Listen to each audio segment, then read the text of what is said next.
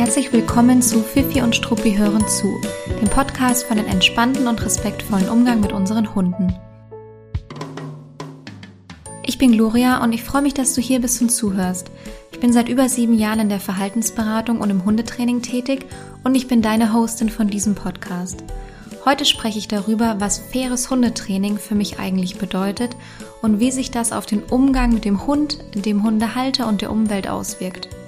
Wenn du also auf Fairness stehst, dann ist heute sicherlich was für dich dabei.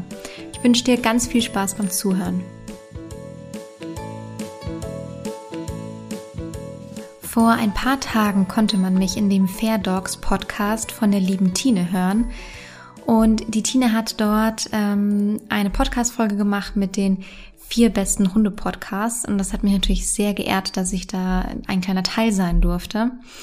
Und für den Podcast wurde ich gefragt, was ich eigentlich unter fairem Hundetraining verstehe, wie ich den Begriff für mich definieren würde. Hm, und mich muss zugeben, ich dachte zuerst, ach, die vorgegebenen zwei bis drei Minuten, das spreche ich da mal kurz ein und das ist ja überhaupt kein, spreche mal, also springe ich kurz gedanklich drüber und gut ist es. Aber ich fand die Frage in der Vorbereitung so spannend und es gibt so viele Gedanken dazu und es ist so vielschichtig, dass ich mir dachte, ich begrenze das Thema jetzt nicht auf die zwei bis drei Minuten, die ihr natürlich gerne hören könnt, wenn ihr mal in den Fair Dogs Podcast reinklickt, sondern ich widme dem Thema hier eine ganze Folge. Und ich bin mir sicher, dass ich da auch die ein oder andere gute neue Perspektive geben kann.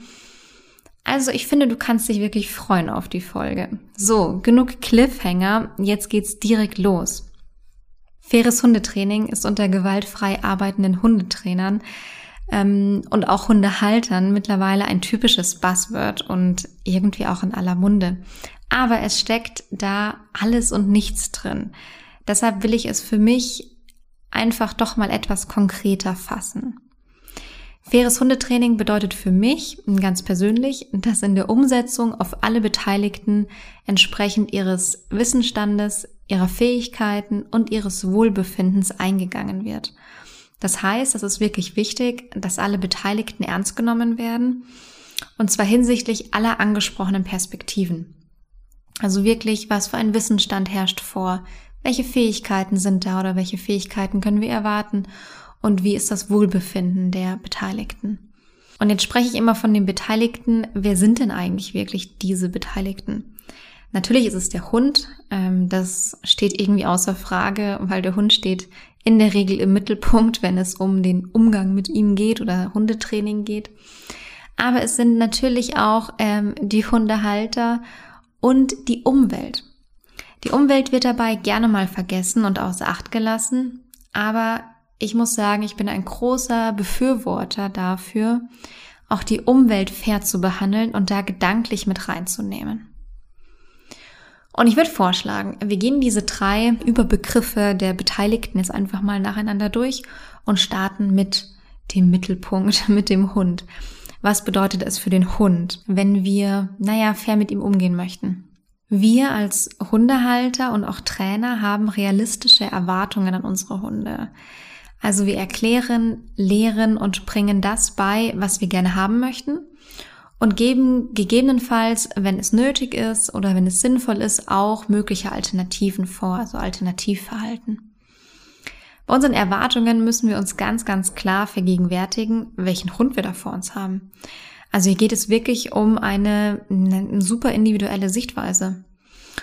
Und um mal ein paar Beispiele zu nennen, hm, bei einem Angsthund, der gerade aus dem Ausland kam, äh, womöglich irgendwo in städtische Umwelt, äh, um, Umwelt, Umfeld vermittelt wurde und sich täglich tausendmal vor Stadtreizen erschrickt, können wir nicht die Erwartung haben, äh, dass wir mit dem Hund jetzt ein easy Restauranttraining aufbauen oder ein easy Busfahr- und U-Bahn-Fahrtraining aufbauen. Das würde dem Hund überhaupt nicht entsprechen in dem Moment, in dem er oder in der Phase, in der er dann gerade ist. Oder ein Hund, der an der Leine schlecht ansprechbar ist, da können wir jetzt auch nicht erwarten, dass der Freilauf super klappt. Ja? Also wenn noch nicht mal irgendwie der erste Schritt äh, in Bezug auf die Ansprechbarkeit an der Leine gegeben ist. Ein Hund, bei dem womöglich gerade gesundheitliche Probleme vorliegen oder irgendwas neu diagnostiziert wurde ähm, und der vielleicht unruhiger in der Wohnung ist, als wir es gerne hätten. Ähm, oder plötzlich ein Problem mit dem Alleinebleiben hat, obwohl es sonst immer funktioniert hat, da können wir nicht erwarten, dass der Hund sofort auf ein Training anspricht oder sofort wieder in seinen Normalzustand zurückgeht. Ähm, und wir können nicht erwarten, dass der Hund sich sofort wieder so verhält, wie wir es vielleicht gewohnt waren. Oder wenn man mal einen Junghund nimmt, der mitten in der Pubertät steckt, dann kann der nicht gleichbleibend, also täglich gleichbleibend gut an der Leine laufen. Da wird es mal gute Tage geben und dann wird es auch mal weniger gute Tage geben. Weil der Hund einfach in der Pubertät ganz schön viel Konfetti, Watte und auch ein ganz kleines bisschen Glitzer im Kopf hat. Ähm, aber es, genau das macht es uns und dem Hund in dem Moment schwer. Und da müssen wir einfach schauen, was wir in, in den Momenten, die ähm, oder in den Phasen, die gerade vorherrschen, in dem Lebensabschnitt äh, und bei dem Hund ganz individuell, was vorliegt und was wir wirklich erwarten können. Also man muss einfach schauen, wie ist der Hund und wie ist die komplette Ausgangssituation, was kann und kennt der Hund schon, was kennt er nicht. Und genau daran müssen wir dann auch unsere Erwartungen anknüpfen oder sie daran anpassen. Ein weiterer Punkt ist, dass wir, wenn wir fair mit dem Hund umgehen möchten, seine Grenzen respektieren und ihn nicht überfordern, sondern anerkennen, auf welchem Level er sich gerade befindet und dass wir ihm dann auch genau auf diesem Level entgegentreten. Das passt natürlich super gut zu den Erwartungen, die ich eh gerade schon angesprochen habe. Also die beiden Punkte greifen stark ineinander und man kann auch die Beispiele gut übertragen. Es kann einfach vorkommen, dass der Hund uns seine Grenzen aufzeigt und es ist einfach nur fair, diese ernst zu nehmen und die auch zu beachten. Und wenn es aber Grenzen sind, mit denen wir jetzt nicht zurechtkommen, die wir nicht haben oder akzeptieren möchten, dann müssen wir uns eben überlegen, wie wir da vielleicht mit dem Hund zusammenkommen können. Also ob wir da ins Training einsteigen, ob man die Rahmenbedingungen etwas anpassen kann. Aber wir können eben nicht einfach nur erwarten, dass es funktioniert, dass wir die Grenze übertreten können, wieder und wieder, ähm, sondern wir müssen abwägen, ist es eine Grenze, die wir gut tolerieren können, die fein ist für uns, oder ist es eine Grenze, wo wir vielleicht sagen, wir möchten diese Grenze ein kleines bisschen verschieben beim Hund durch einen entsprechenden Umgang und ein entsprechendes Training. Äh, da fällt mir tatsächlich auch eine ganz verrückte Anekdote von meiner eigenen Hündin ein. Verrückt deshalb, weil man vergisst ja dann nach all den Jahren irgendwie solche Dinge oder verdrängt sie, ich weiß es nicht ähm, weil die ist ja schon mittlerweile einige Jährchen alt. Meine Hündin ist ein absolutes Sensibelchen. Ja, also ganz positiv gemeint, ein kleines, lustiges Sensibelchen. Und ich konnte mit ihr im Junghundealter nicht länger als 35 Minuten am Stück Gassi gehen, vor allem wenn es im Freilauf war. Und die 35 Minuten habe ich mir nicht ausgedacht, sondern meine Hündin hat die vorgegeben. Das war ihre Grenze. Nach 35 Minuten und ich konnte die Uhr danach stellen war die so überflutet mit Eindrücken und Reizen, dass die völlig durch war. Und da hätte ich mich noch so oft auf die Hinterbeine stellen können, die war durch. Die Grenze war erreicht und ich musste das in dem Moment akzeptieren. Oder eben alternativ überlegen, wie ich das mit ihr aufbauen und ausbauen kann. Aber ich kann nicht einfach sagen, ich bin der Mensch, ich will jetzt 60 Minuten spazieren gehen und der Hund hat es zu können. Was auch ein wichtiger Punkt ist im Umgang mit Hunden, in einem fairen Training ist, dass wir präventiv arbeiten und belohnen und nicht wahr, also belohnen, was wir haben möchten und was der Hund von sich aus anbietet und zeigt und nicht warten, bis unerwünschtes Verhalten entsteht und schon gar nicht unerwünschtes Verhalten absichtlich provozieren.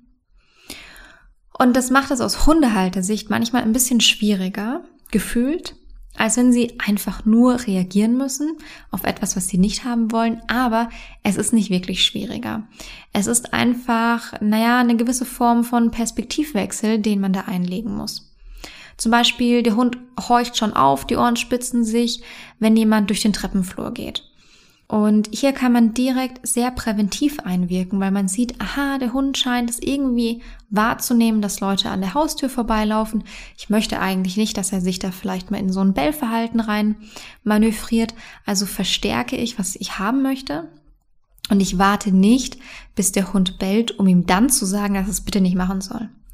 Na, wenn der Hund bellt, dann habe ich natürlich schon die ein oder andere Möglichkeit, aber der deutlich wichtigere Fokus liegt darauf, präventiv zu arbeiten, Dinge zu verstärken, die man haben möchte, die der Hund von sich aus zeigt und auch ein bisschen im Hinterkopf zu behalten, was potenziell für Themen auftauchen könnten, vor allem wenn der Hund vielleicht schon die ein oder andere Tendenz mal gezeigt hat und dann eben direkt schon präventiv zu arbeiten. Wir warten nicht, bis der Hund was Unerwünschtes gemacht hat, um dann äh, ihm eins äh, drüber zu hauen. Und das meine ich jetzt noch nicht mal gewalttätig, sondern mit jeglicher Form der Strafe. Insgesamt kann man sagen, dass wir auch in einem fairen Hundetraining unsere Ziele nicht außer Acht lassen. Ich finde es auch übrigens super, super wichtig, Ziele zu haben und auch den Status quo hin und wieder mal wirklich challengen zu wollen. Ähm, ich finde es wichtig, dass man nicht sagt, ach, ich bin mit allem fein und der Hund soll machen, was er möchte. Ich bin mit allem super fein, dann ist er halt an der Leine oder dann macht er halt dies oder jenes, sondern ich finde es wichtig, dass wir unsere Ziele haben, dass wir die nicht außer Acht lassen und dass wir die auch im besten Fall natürlich erreichen. Aber wir erkennen trotzdem an, dass auch unser Hund eigene Bedürfnisse hat und dass diese vielleicht, naja, nicht immer zu 100 Prozent ähm, sich mit den Bedürfnissen von uns decken. Also dass es da gewisse Abweichungen gibt. Und in einem fairen Umgang ist es unabdingbar, dass die Bedürfnisse des Hundes wirklich gedeckt werden, abgedeckt werden und dass der Hund auch genug interventionsfreie Zeit hat, also Zeiten, in welchen er hündisches Verhalten ausleben kann, ohne dass wir ihn ständig dabei stören und natürlich auch ohne, dass er irgendjemanden in der Umwelt stört. So, das war äh, ganz schön viel zum Hund. Ich würde sagen, jetzt springen wir mal zum Hundehalter. Für den Hundehalter und natürlich auch die Hundehalterin bedeutet es, dass wir in einem fairen Hundetraining auch darauf achten, dass sich alle Menschen wohlfühlen und dass wir auch auf jeden Fall darauf eingehen, was diese leisten können und wollen. Freundlich miteinander umgehen ist die, die Basis von allem natürlich, vor allem wenn man mit Menschen zusammenarbeitet. Und dabei ist es natürlich unabdingbar, dass man auch diverse Lebensmodelle anerkennt und nicht von sich selbst auf andere schließt. Man kann niemandem etwas aufdrängen und natürlich kann man auch nicht davon ausgehen, nur weil man selbst vielleicht als verrückter Hundemensch irgendwelche Dinge äh, machen würde und hinnehmen würde und akzeptieren würde, oder aufwenden würde, kann man nicht davon ausgehen, dass ein anderer verrückter Hundemensch ähm, da dieselbe Sichtweise hat. Und da finde ich es wichtig, nicht nur die Empathie gegenüber den Tieren zu behalten, sondern auch die Empathie gegenüber, ähm, naja, unseren Mitmenschen und unseren Mithundemenschen zu behalten. Und wir denken eben nicht alle identisch und das muss okay sein. Und es ist dann auch ein Stück weit ähm, die Aufgabe des Hundetrainers finde ich, dass er sicherstellt, dass der Trainingsplan und auch die Umsetzung zu den Menschen passt. Und nicht nur zum Hund oder nicht nur zur Situation. Eine Familie mit zwei kleinen Kindern zum Beispiel, die in Kindersitzen auf der Rückbank vom Auto fahren, mitfahren, kann ich nicht sagen, wirf die Kinder mal in den Kofferraum und lass den Hund auf die Rückbank, weil da ist er eventuell entspannter. Also es muss einfach passen und die Umstände und Menschen müssen berücksichtigt werden. Also auch Menschen gegenüber ist es natürlich unfair, unangemessene Dinge zu verlangen. Es gibt auch manchmal ähm, Momente im Training, wo Hundehalter einfach ähm, an ihre persönlichen Grenzen kommen, wo sie vielleicht sehr emotional werden äh, in die unterschiedlichsten Richtungen, ja, dass sie irgendwas vielleicht extrem nervt oder wütend macht, dass sie irgendwo ähm, die Nerven verlieren, aber auch, dass sie vielleicht Angst vor etwas haben, vor blöden Begegnungen haben, dass sie sich sehr, sehr unsicher und unwohl fühlen. Und es ist sehr vermessen, finde ich, ähm, genau diesen Personen dann zu sagen, du musst halt souverän sein, weil sonst wird es hier alles nichts mit deinem Hund. Sondern ich finde, es ist schon extrem wichtig, dass wir da auch auf die Emotionen und die individuelle Situation von den Menschen eingehen, die an dem Training, an dem Leben, an dem Alltag und an dem ganzen Umgang beteiligt sind. Und es ist völlig legitim, dass nicht jeder Mensch ähm, 24-7 souverän durchs Leben läuft und der perfekte Hundeführer ist. Ähm, naja, ohne jetzt auf den Begriff Hundeführer genau einzugehen. Ähm, aber ich glaube, du weißt, was ich meine oder was ich sagen will. So, ich verliere mich jetzt hier aber nicht gedanklich, sondern wir gehen über zu unserem äh, dritten Punkt. Und zwar zu guter Letzt dreht sich nochmal alles um die Umwelt. Also der letzte inhaltliche Punkt für heute. in einem fairen Hundetraining und in einem fairen Umgang mit Hunden ist es mir auch total wichtig, dass in der Umwelt niemand gestört wird oder zu Schaden kommt, sondern dass wir rücksichtsvoll miteinander umgehen. Und das bedeutet, dass wir den Hund nicht, ich weiß es nicht, aus Spaß hinter Hasen oder Rehen herlaufen lassen. Ich hoffe, das macht eh niemand. Mm, das bedeutet, dass wir unseren Hund auch nicht einfach zu wildfremden Menschen laufen lassen oder die anspringen lassen. Und dann irgendwie das mit den Worten, ach, der tut doch nichts abtun. Weil nicht alle Menschen in der Umwelt mögen Hunde und das müssen wir akzeptieren, ja. Es ist natürlich völlig unverständlich, wie kann man denn Hunde nicht mögen, aber wir müssen es akzeptieren.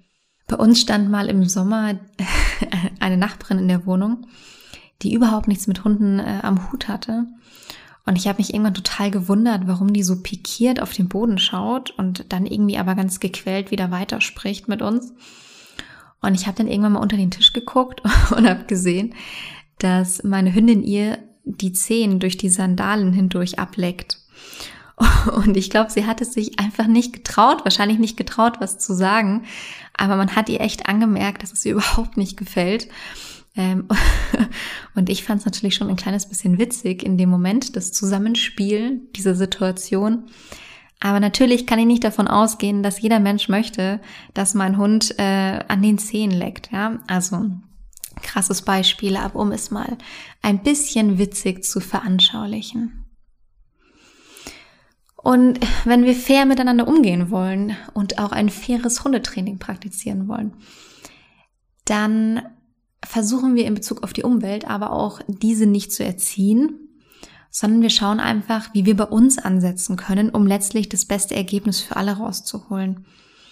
Weil im Grunde können wir nur bei uns ansetzen. Wir haben gar nicht so richtig die Möglichkeit, bei der Umwelt anzusetzen. Und ich glaube, da verlieren wir uns auch selbst, wenn wir da anfangen, die zu erziehen oder anfangen wollen, die zu erziehen. Und ich will auch in den kommenden Wochen noch eine Folge, unbedingt eine Folge machen über den Umgang mit Joggern und Fahrradfahrern. Ich habe dieses Thema schon seit Wochen total präsent im Kopf und denke mir immer, ach, die Jahreszeit ist ja so falsch dafür. Wobei ich sagen muss, in München und ich wohne hier direkt in Parknähe, ist eigentlich so viel los wie eh und je. Fahrradfahrer, Jogger. Jogger ist eh total krass zurzeit. Fahrradfahrer. Und auch als wir jetzt total hohen Schnee hatten, hat es dem irgendwie überhaupt keinen Abbruch getan. Also trotz, äh, trotz Winter äh, würde es irgendwie thematisch passen, aber ich versuche es noch ein paar Wochen hinaus zu zögern und dann sprechen wir auch darüber, weil ich finde, das reiht sich thematisch sehr, sehr gut ein. Also mit der Umgang mit Joggern und Fahrradfahrern, was wir da machen können, ähm, wir als Hundehalter und wie wir uns da am besten verhalten können. Und in Bezug auf die Umwelt ist es mir wirklich auch wichtig, einen kleinen Appell an uns Hundehalter zu richten. Alle Hundewiesen, die ich kenne, alle Parks, alle Grünflächen, alle Grünstreifen sind wirklich, ich weiß gar nicht, wie ich sagen soll, gerammelt voll mit Hundehaufen. Und wenn ich in die Wiese trete, um mein Häufchen beziehungsweise das Häufchen meiner Hündin wegzuheben, äh, also aufzuheben, dann habe ich echt immer das Gefühl, dass ich dabei in drei fremde Hundehaufen trete. Also ganz im Ernst, egal wie weit der Mülleimer wegsteht, es ist unsere Verpflichtung und ist es nicht auch irgendwann für uns selbst richtig ekelhaft, wenn alles so zugehäufchend ist? Ich weiß es nicht. Also das finde ich ist echt irgendwie eine schräge Entwicklung und ich laufe schon selbst überhaupt nicht mehr gerne über freie Wiesen drüber. Ich beobachte ein kleines bisschen besorgt, dass die Toleranz von Hundemenschen gegenüber Nicht-Hundemenschen irgendwie sinkt. Und ich finde, da sollten wir alle wirklich gegenwirken. Vielleicht ist es nur mein subjektiver Eindruck und vielleicht ist es auch irgendwie regional, ich weiß es nicht. Aber uns muss klar sein, dass wir alle existieren dürfen und es auch genug Platz für uns alle gibt. Aber nur, wenn wir natürlich alle rücksichtsvoll sind. Und die Aussage, aber der XY weicht auch kein Millimeter aus, die gilt halt einfach nicht. Denn man kann nur dann einen Unterschied machen, wenn man sich selbst verändert und wir können nicht erwarten, dass sich unsere Umwelt so verändert, wie wir es gerne hätten. So, ähm, zusammengefasst kann man sagen, Fairness bedeutet im Umgang mit Hunden, dass Bedürfnisse, Grenzen, Wissensstände und Fähigkeiten respektiert werden und auch dass auf das Wohlbefinden aller eingegangen wird und darauf geachtet wird, dass alle wirklich fein mit dem sind. was man sich da so ausdenkt. ähm, wir warten nicht auf das Fehlverhalten oder lösen es absichtlich aus, sondern wir bauen ein gezieltes Training auf und fokussieren uns gerne auch auf die positiven Aspekte, denn ehrlicherweise macht es doch unterm Strich damit viel, viel mehr Spaß. Ich freue mich total darauf zu hören, was deine Beschreibung von fairem Hundetraining ist und ob du noch weitere wichtige andere Gedanken dazu hast. Also lass mir gerne dein Feedback da. Auf Instagram findest du mich unter @fifi und Struppi oder du schreibst mir gerne eine Mail an gloria@fifiundstruppi.de. Und natürlich kannst du dir auch die Podcast Folge von der Tine anhören, ähm, wo die Inhalte von mir ein kleines bisschen komprimierter äh, mit mit reingewurstelt wurden. Ich verlinke dir die Folge gerne in den Show Notes. Und jetzt wünsche ich dir eine gute Zeit und freue mich, dass du zugehört hast. Bis zum nächsten Mal.